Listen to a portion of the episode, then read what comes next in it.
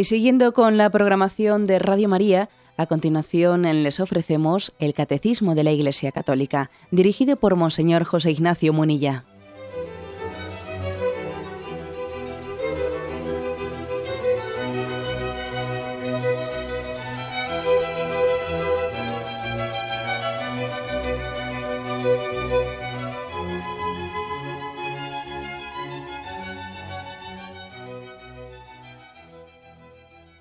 Cordial saludo a todos los oyentes de Radio María. Un día más, con la gracia del Señor, proseguimos el comentario del Catecismo de nuestra Madre la Iglesia. Y estamos en el apartado Vida moral y Magisterio de la Iglesia. Nos habíamos quedado en el punto 2034. Dice aquí, el romano pontífice y los obispos, como maestros auténticos, por estar dotados de la autoridad de Cristo, predican al pueblo que tienen confiado la fe que hay que creer y que hay que llevar a la práctica. Bueno, luego seguiremos leyendo, lo, dejo aquí. La importancia aquí se subraya esta tarea básica, fundamental, esencial que tienen los obispos, unidos al romano pontífice, al papa, de eh, transmitir la enseñanza de Cristo.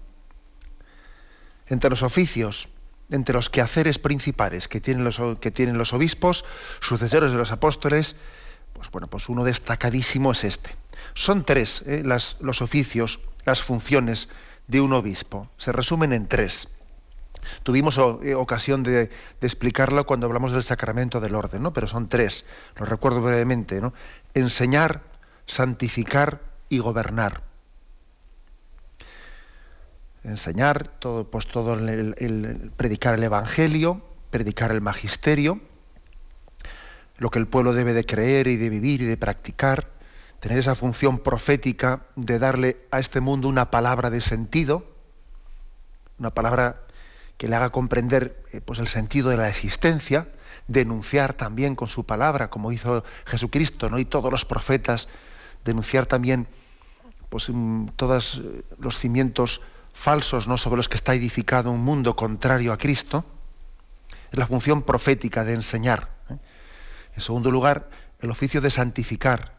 El obispo celebra los sacramentos, es más, es aquel que celebra la integridad todos los sacramentos, especialmente el sacramento de la confirmación y el sacramento del orden sacerdotal. ¿no? Son los que son más específicos del obispo, pero el obispo eh, es aquel que tiene la plenitud de sacerdocio para poder santificar celebrando todos los sacramentos. Y por último, gobernar. El obispo tiene esa encomienda de Cristo de ser pastor que gobierne a sus ovejas, que camine delante de ellas y que también organice, ¿no? Organice el rebaño pues conforme eh, pues a, la practicidad y conforme a lo que es más adecuado y discierna en cada momento, ¿no? Pues por dónde debemos de caminar, ¿no? Bueno, esos son los tres oficios. Entre ellos, como dice, como dice aquí, uno destacadísimo es el de, el de la enseñanza. ¿no? Aquí se nos remite, hay una cita de la constitución dogmática de la Iglesia, Lumen Gentium, del punto 21, en el que dice cosas tan bellas, tan bellas como esta. Entre los principales oficios de los obispos se destaca la predicación del Evangelio, porque los obispos son los pregoneros de la fe que ganan nuevos discípulos para Cristo y son los maestros auténticos, o sea, los que están dotados de la autoridad de Cristo, que predican al pueblo que les ha sido encomendado la fe que ha de ser creída y ha de ser aplicada a la vida, y la ilustran bajo la luz del Espíritu Santo, extrayendo del tesoro de la revelación cosas nuevas y viejas. La hacen fructificar y con vigilancia apartan de su grey los errores que la amenazan. Los obispos, cuando enseñan en comunión con el romano pontífice, deben ser respetados por todos como testigos de la verdad divina y católica. Los fieles, por su parte, en materia de fe y costumbres, deben aceptar el juicio de su obispo, dado en nombre de Cristo, y deben adherirse a él con religioso respeto. Es una, no sé, lo digo quizás porque, pues porque a mí el Señor me ha encomendado ese oficio, ¿verdad? Pero uno se emociona al ver a ver qué encomienda le ha hecho el, el, Señor a los, a los obispos, ¿no? Cuando les dice que tienen que ser pregoneros de la fe, ganar discípulos para Cristo, ¿no? Gastar y desgastarse defendiendo el, el depósito de la revelación, rebatiendo errores, hablando a tiempo y a destiempo, ¿no? Bueno, la verdad es que es hermosísimo y dice que los fieles, los fieles en materias de fe y costumbre, deben de tener una adhesión eh, interior, un con religioso respeto a lo que diga, a esa enseñanza magisterial del obispo. Enseñanza magisterial. Aquí distinguimos bien claramente lo que es enseñanza magisterial de lo que no lo es. ¿eh? Generalmente los obispos casi siempre que hablan, están, hablan en ese, ese sentido de enseñanza magisterial, ¿no? generalmente no, no, entran a hablar de cosas que no corresponde a su magisterio. ¿no? A veces es curioso que las entrevistas, en las entrevistas que se le hacen a un obispo, parece que un periodista lo que va buscando es no precisamente cosas de magisterio, sino cosas un poco eh, así al margen de ellas, ¿no? ¿Y qué opina usted de esto? Y si mire usted, si lo que opine yo de eso, eh, de eso importa poco, eso no forma parte de mi magisterio, ¿no? ¿Y qué opina del otro, no? Como en un colegio que estuve hace poco visitando unos niños, que me preguntan unos niños en una clase, me preguntan, ¿y usted de qué equipo, de qué equipo es? ¿De qué equipo de fútbol es? ¿no? Y le dije, hombre, pues si es que eso importa poco, ¿de qué equipo de fútbol soy yo? ¿no? es decir, lo importante lo importante de la predicación del, obispo es aquello que es, como dice aquí, en materia de fe y costumbres, en materia de fe y costumbres, que es aquello a lo que se circunscribe el magisterio del obispo. O sea, las otras cosas son opiniones personales, pero en materia de fe y costumbres, ¿no? Es precisamente aquello en lo que Cristo le encomienda su predicación. Bueno, pues esta tarea dice que es la primerísima y principal. Primerísima y principal, ¿no? del obispo. Cosa que, que muchas veces igual no terminamos de entender. Y por eso es tan importante la cátedra, la cátedra del obispo en la catedral, donde desde allí pues, procura, procura cuidar especialmente la predicación, sus cartas pastorales, las cartas pastorales de un obispo, eh, tiene que ser maestro y predicador de la fe.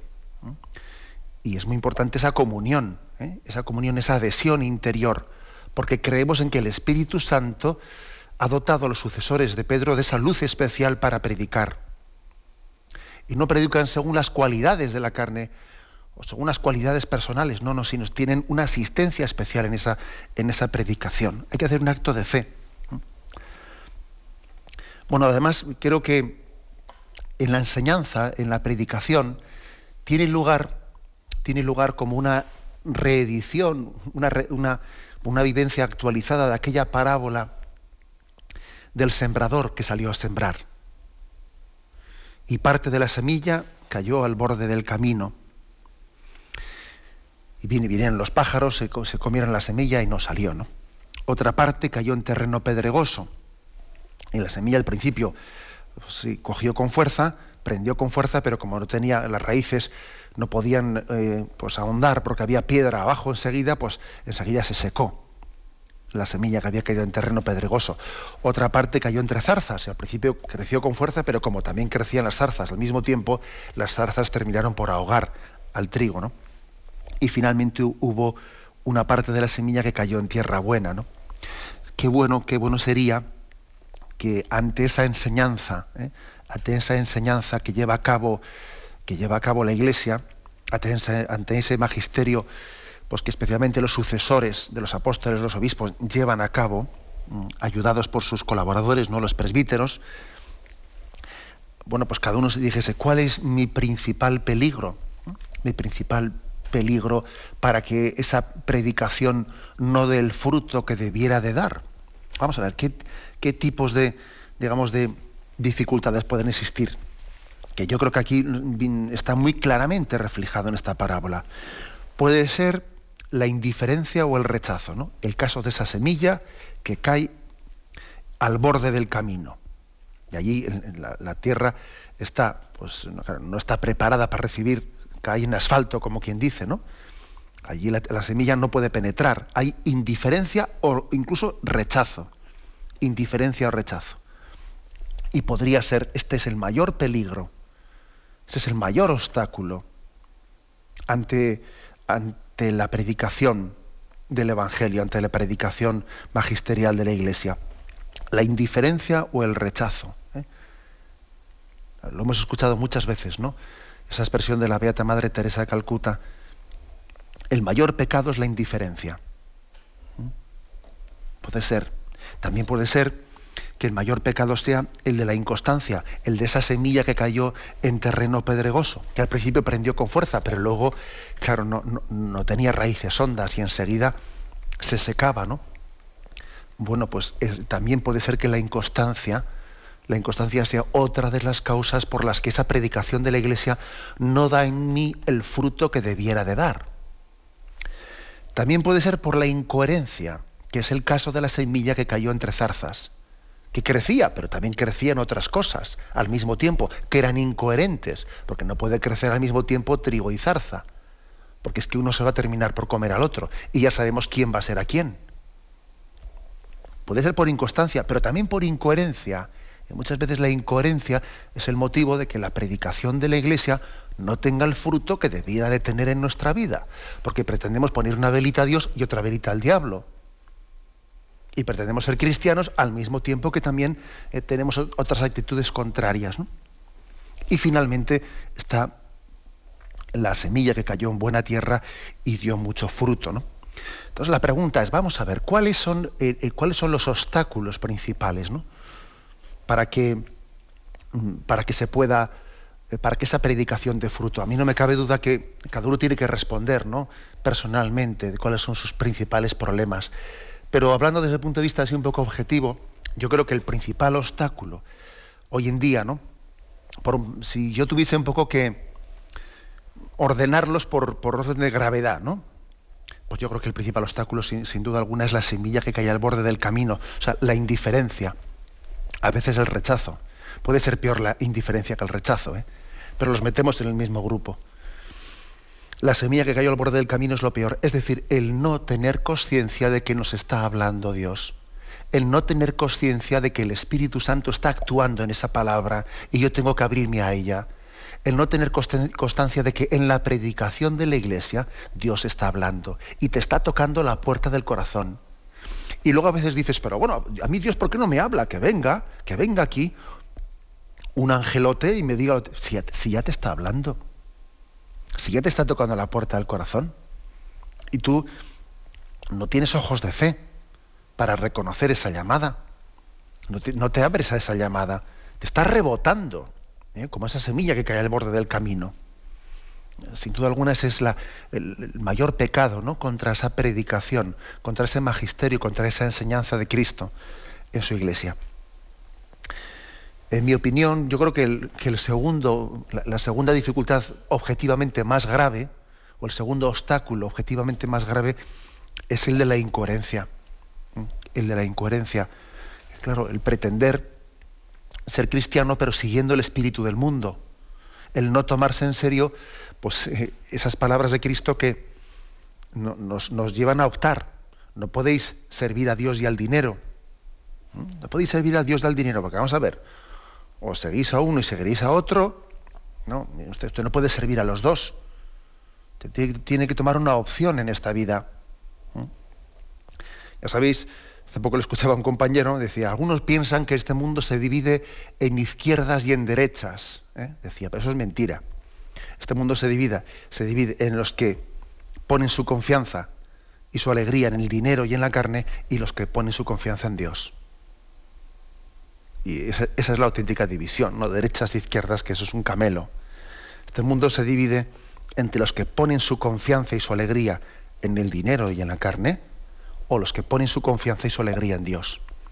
Eso es, esa es la clave. Por lo tanto, yo creo que, el segundo obstáculo más grave es este, el que uno, bueno, pues pretende vivir incoherencias, ¿eh? poner una velita a Dios y otra vela al diablo, y, y así es imposible seguir al Señor. En tercer lugar, el obstáculo más, más claro y más destacado, pues es el de la, inconstancia. Yo creo que es, algunos pensarán, muchos pensarán que se sienten débiles y perezosos, que lo de la inconstancia es más grave que la incoherencia. En mi opinión, es más grave la incoherencia que la inconstancia. Porque mira, si somos inconstantes pues, pues por pereza y porque el espíritu es fuerte pero la carne es débil, bueno, bueno, bueno, mal, ¿verdad? Pero el Señor nos dará su gracia. pero es que es mucho peor la incoherencia. Es mucho peor la incoherencia, es mucho peor pretender de una manera soberbia hacer compatible lo que es incompatible, claro. Autojustificándose, ¿no? Pero también es cierto que en tercer lugar, el, mayor, una de las mayores dificultades en esa aceptación, en, ese fruto que la semilla de la predicación está llamado a dar, es la inconstancia. Y el Evangelio nos lo advierte, ¿no? Que de muchos es el comenzar y de pocos es el llevar a término. Y por eso hablamos recientemente también de la importancia de la perseverancia, de pedir el don de la perseverancia final. Bien, y finalmente, ¿no? Cada uno tiene que hacerse esa pregunta, no ya a nivel teórico, porque yo he hecho esta graduación de esta graduación de, cuáles, qué pecados objetivamente pueden ser más graves, ¿no? Pero también es importante que uno diga, y en mi caso concreto, ¿cuál es el motivo de que esa predicación de la palabra no, tenga todo el fruto del ciento por uno, ¿no? que quisiéramos que tuviese. ¿eh? Es, eh, por tanto, importante que en esta primera reflexión que nos ofrece este punto 2034, eh, suscite en nosotros, suscite en los que tenemos que predicar, en los que hemos recibido la vocación de predicar, una conciencia pues, pues de que hemos recibido un don que nos supera y prepararnos bien para ello y ser conscientes de la, ser conscientes de la indignidad de la, que, que el eh, Señor se está sirviendo, ¿no? Para llevar adelante una encomienda tan importante, que nos preparemos bien, que nos dispongamos en la oración para ello. Y por parte de los que reciben esa predicación de la Iglesia, una adhesión interna, un acto de confianza en Dios al recibir la predicación. Hay que hacer un acto de confianza cuando se escucha la predicación un acto de confianza que más o menos sería como, Señor, algo me quieres decir en esta predicación. Esto va por mí. Esto, o sea, eso que, esta predicación que estáis escuchando, tú la habías pensado para mí y me quieres iluminar con ella en algo. Por tanto, yo voy a escuchar la predicación no, con el paraguas abierto, ¿eh? que el paraguas abierto es para que no me moje, no, no. Voy con el paraguas bien cerradito para que me empape ¿eh? de esa predicación. Bien, un momento de reflexión y continuamos enseguida.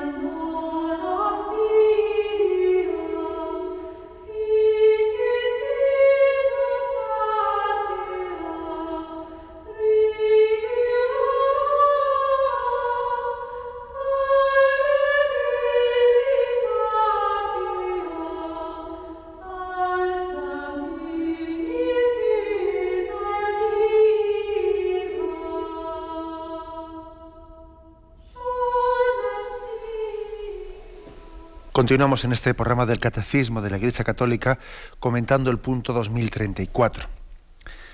Habíamos leído la primera frase que habla de cómo los obispos, unidos al romano pontífice, al papa, son maestros auténticos en la predicación de la fe.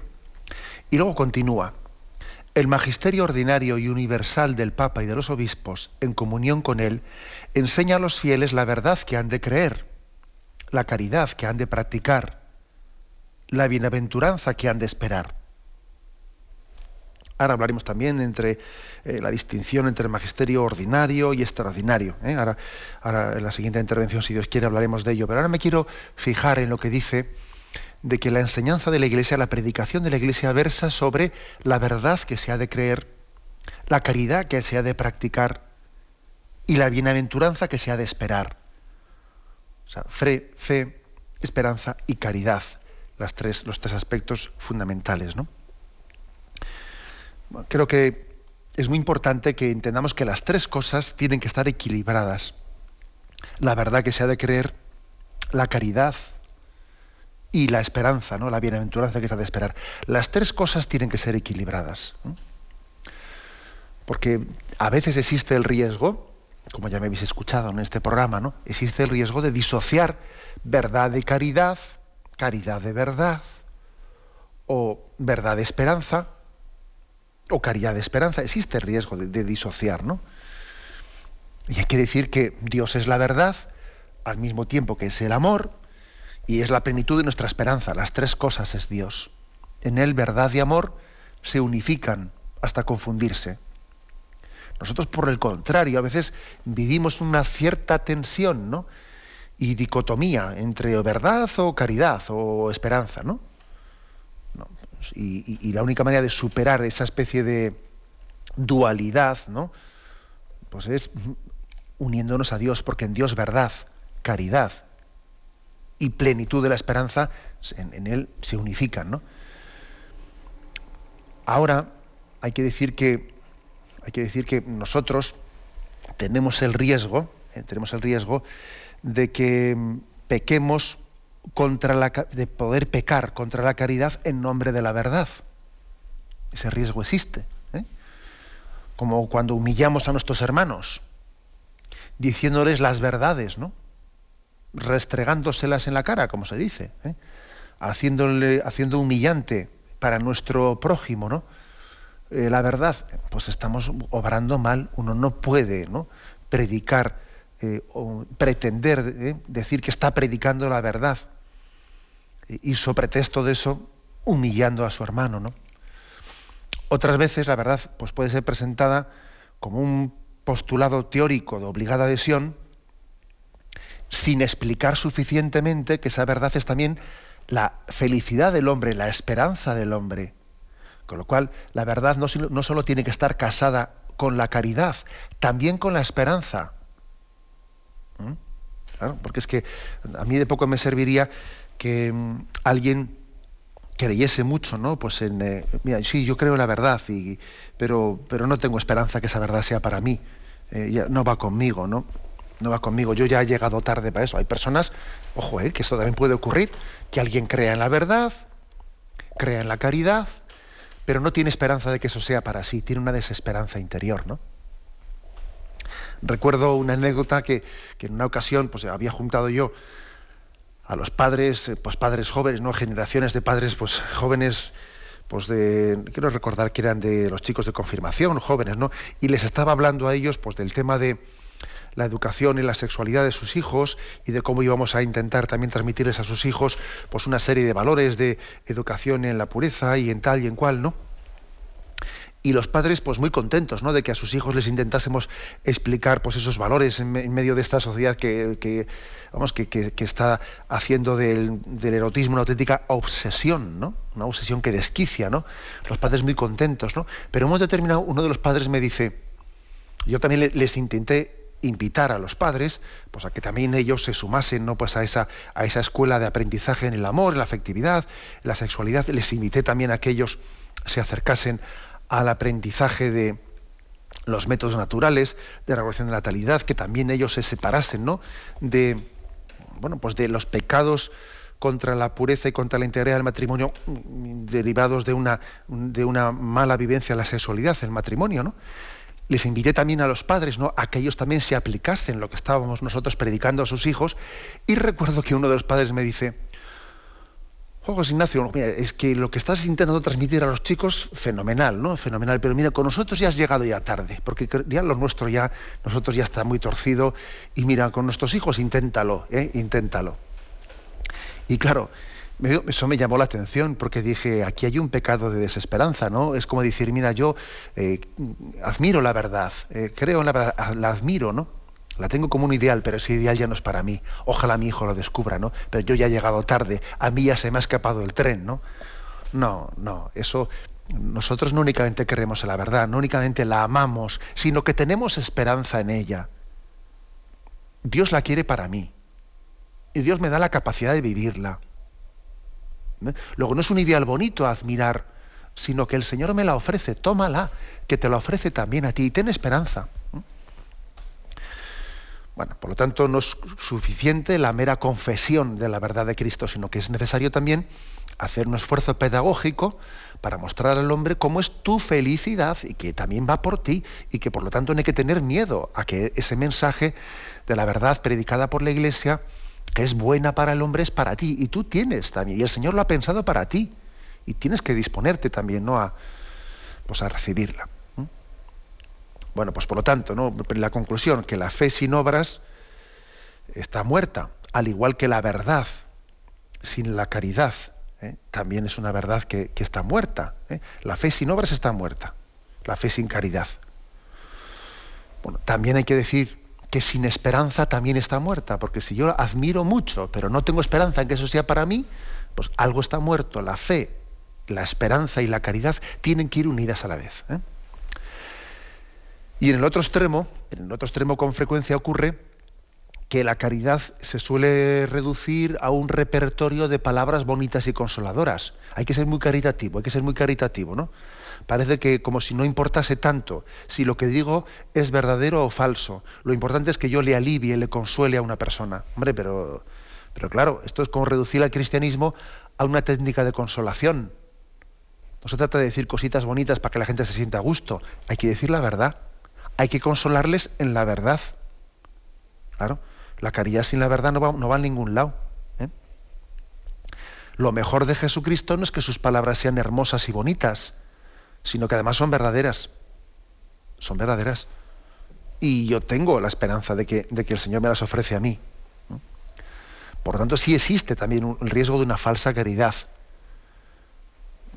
Pues cuando se predica eh, la tolerancia como máximo valor de esta vida, desligándola de la vocación de todo hombre a la verdad. Eh, claro. Y por ese camino la, tolerancia es sinónimo de indiferencia. Y nosotros creemos que estamos llamados ¿no? a buscar la, verdad, a descubrirla y a entender ¿no? que, en ella, eh, que en ella Cristo nos quiere redimir. decíamos, por lo tanto, de que mm, puede existir el pecado de la desesperanza, ¿no? de decir, sí, yo admiro mucho la verdad y, la amo en teoría, ¿no?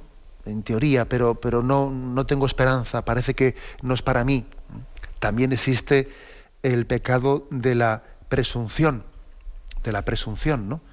Sí, de, de decir que yo tengo una falsa esperanza de que, de que es para mí, de que en la predicación del Evangelio, sí, yo me siento plenamente cristiano, yo soy un hombre, que eso también, ocurre mucho, ¿eh? Tengo la presunción de que yo soy plenamente cristiano, me siento como tal y me parece que no tengo que corregirme en absolutamente en nada, ¿no?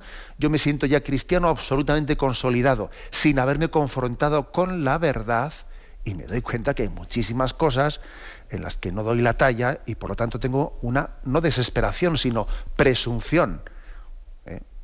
una esperanza presuntuosa de, no estar cotejada con la verdad eh, en la que yo tengo que, tengo que darme cuenta de que estoy llamado a la conversión en muchísimas cosas, ¿no? que me tienen que interpelar y me tienen que hacer caer en cuenta de que me falta mucho todavía por alcanzar la plenitud de la verdad. Bueno, en resumen, eh, a esto se refiere, ¿no? Cuando aquí dice el catecismo que el magisterio enseña a los fieles la verdad que han de creer, la caridad que han de practicar y la bienaventuranza que han de esperar, ¿eh? las tres cosas. Yo creo que en este momento, en este momento en el que vivimos, eh, en este momento culturalmente no pues tan tan frágil, ¿eh? con una crisis de sentido tan grande, tan grande, pues mm, igual igual el mayor pecado que puede llegar a existir es el de la desesperanza. Igual hasta hace hasta hace pocos años hubiésemos dicho que, el mayor pecado no podía ser pues el de, el de no creer en la verdad, el del agnosticismo, ¿verdad?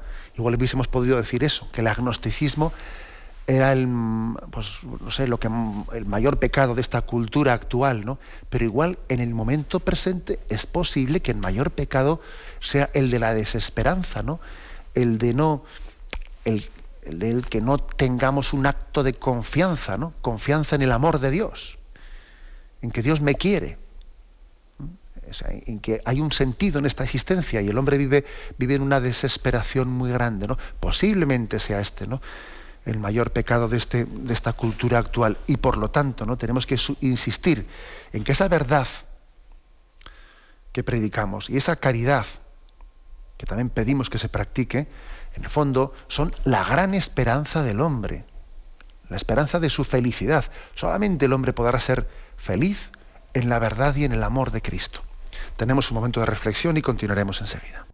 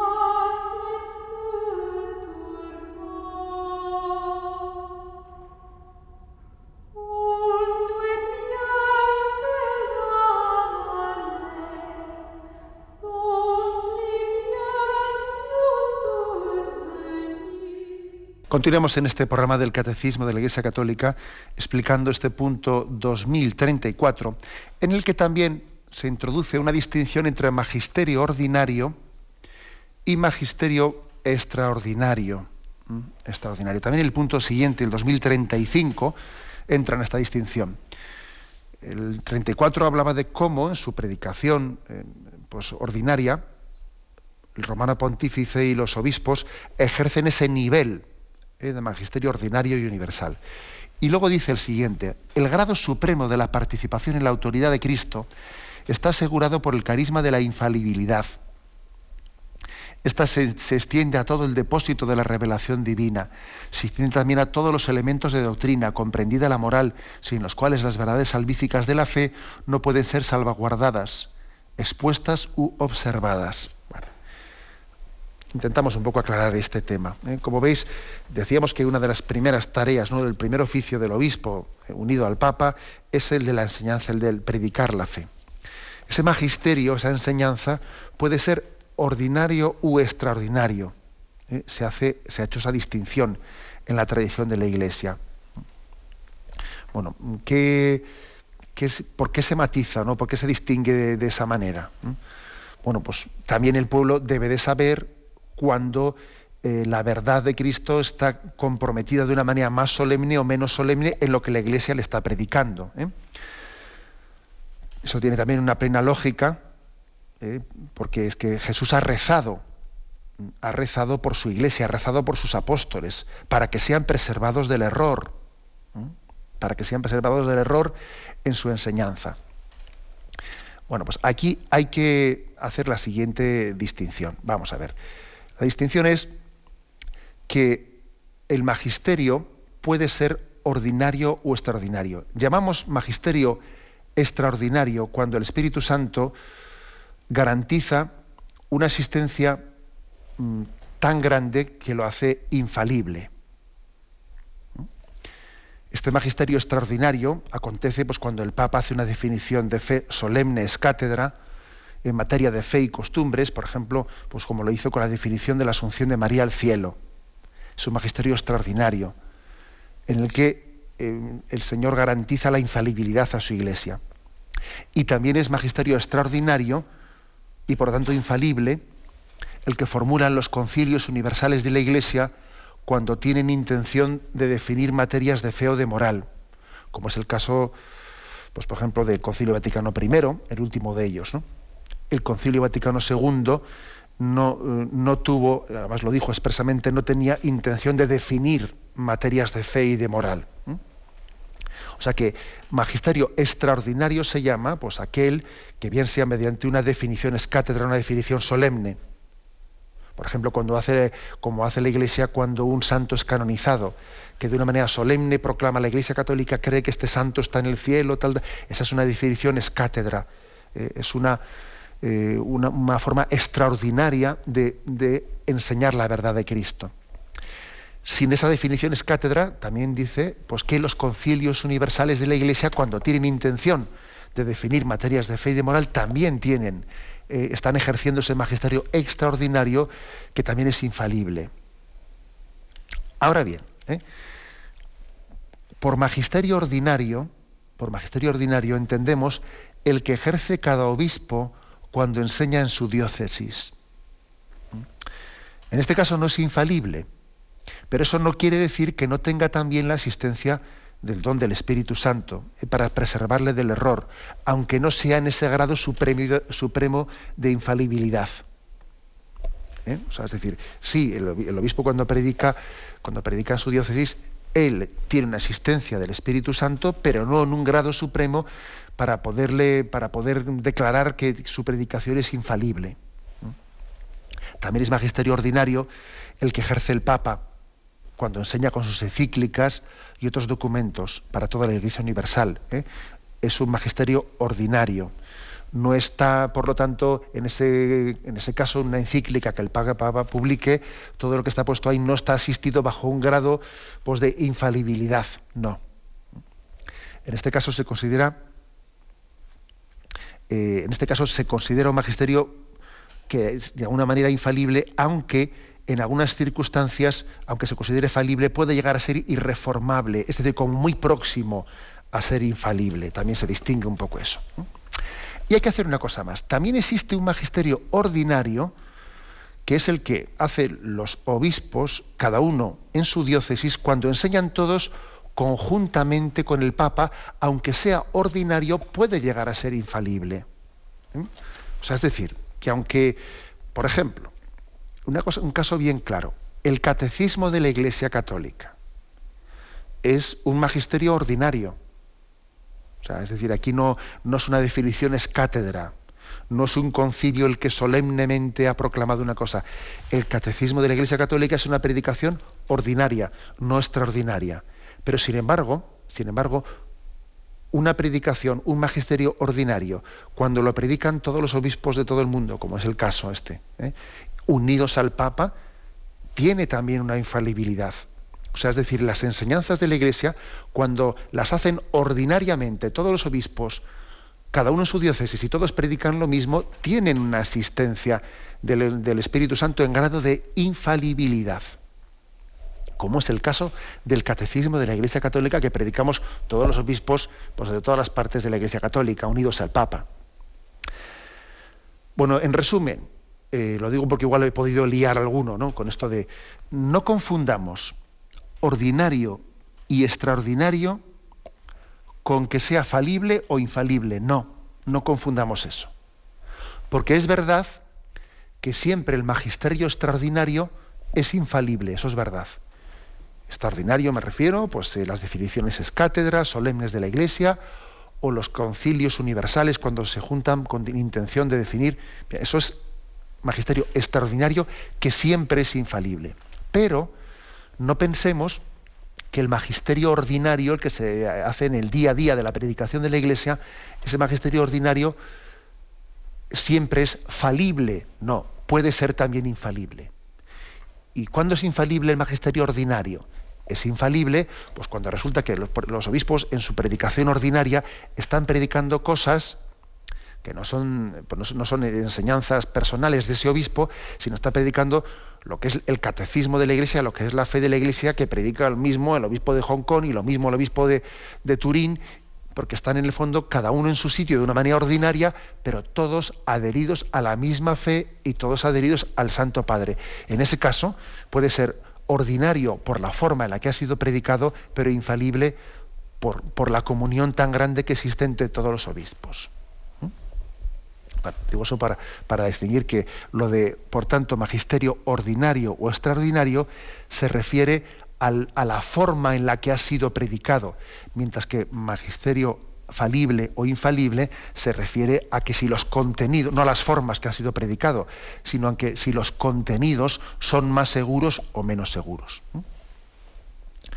Bueno, aquí lo importante es que al margen de estas distinciones, ¿eh? de estas distinciones, eclesiológicas que también es importante hacerlas, ¿no? porque también un fiel tiene derecho a, tiene derecho a saber, oiga, y cuando la, cuando la iglesia predica qué grado de seguridad o de falibilidad o infalibilidad tiene las cosas que dice, creo que tiene derecho a saberlo, ¿no?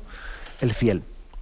Lo importante es que Cristo no nos deja solos en nuestra debilidad para conocer la verdad revelada. Lo importante es darnos cuenta que, oye, que el pecado personal ha debilitado ¿no? nuestro, nuestra capacidad de conocer la verdad, la verdad de Cristo, tenemos mucha, mucha capacidad de autoengañarnos. A veces conocer la verdad supone ser muy sincero contigo mismo y es muy fácil autoengañarse o que alguien venga y te engañe, es muy fácil. ¿eh? Los falsos profetas siempre han existido y han podido engañar a muchas personas y las ovejas conocen la voz del pastor y saben distinguir la voz de su pastor del que es un falso pastor que se ha introducido e intenta robar las ovejas. Eso es muy importante, ¿no? Que los fieles pidáis a Dios el saber distinguir la voz del pastor de falsos cantos de sirena. ¿Mm? Y entender que la voz del pastor no siempre, no siempre es la voz que más me o sea, que me dice cosas que me resultan más agradables, que a veces los falsos profetas se suelen introducir intentando decir al pueblo, o sea, diciéndole al pueblo aquello que, que es más agradable a sus oídos para así ganárselos. ¿Mm? A mí siempre me llamó la atención como Juan Pablo II tenía ese carisma tan grande ¿no? con los jóvenes, pero nunca cayó en esa tentación del falso profeta de, halagar los oídos de los jóvenes diciéndole cosas fáciles y poco exigentes para que así eh, pues pudiese como conseguir su adhesión. No, jamás cayó en eso.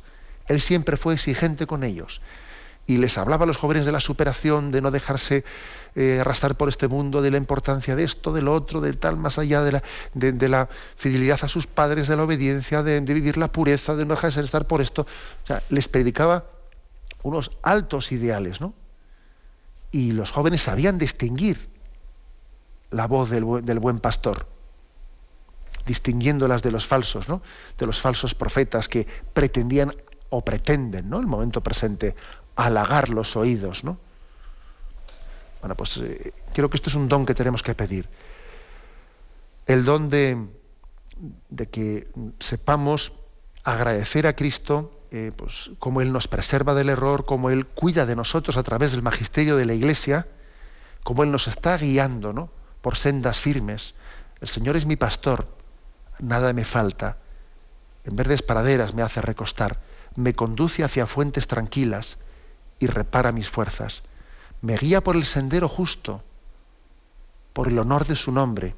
Aunque camine por cañadas oscuras, nada temo, porque tú vas conmigo tu vara y tu callado me sosiega. El Cristo nos cuida y nos protege y nos preserva del error y nos asiste ¿no? en la predicación de la iglesia. Es importante hacer este acto de fe, de que Cristo cuida de nosotros ¿no? en la predicación de nuestra Madre Iglesia. Lo dejamos aquí. ¿eh? Hemos explicado estos dos puntos, el 2034 y 2035, y si Dios quiere continuaremos. Bien, me despido con la bendición de Dios Todopoderoso. Padre, Hijo y Espíritu Santo descienda sobre vosotros. Alabado sea Jesucristo.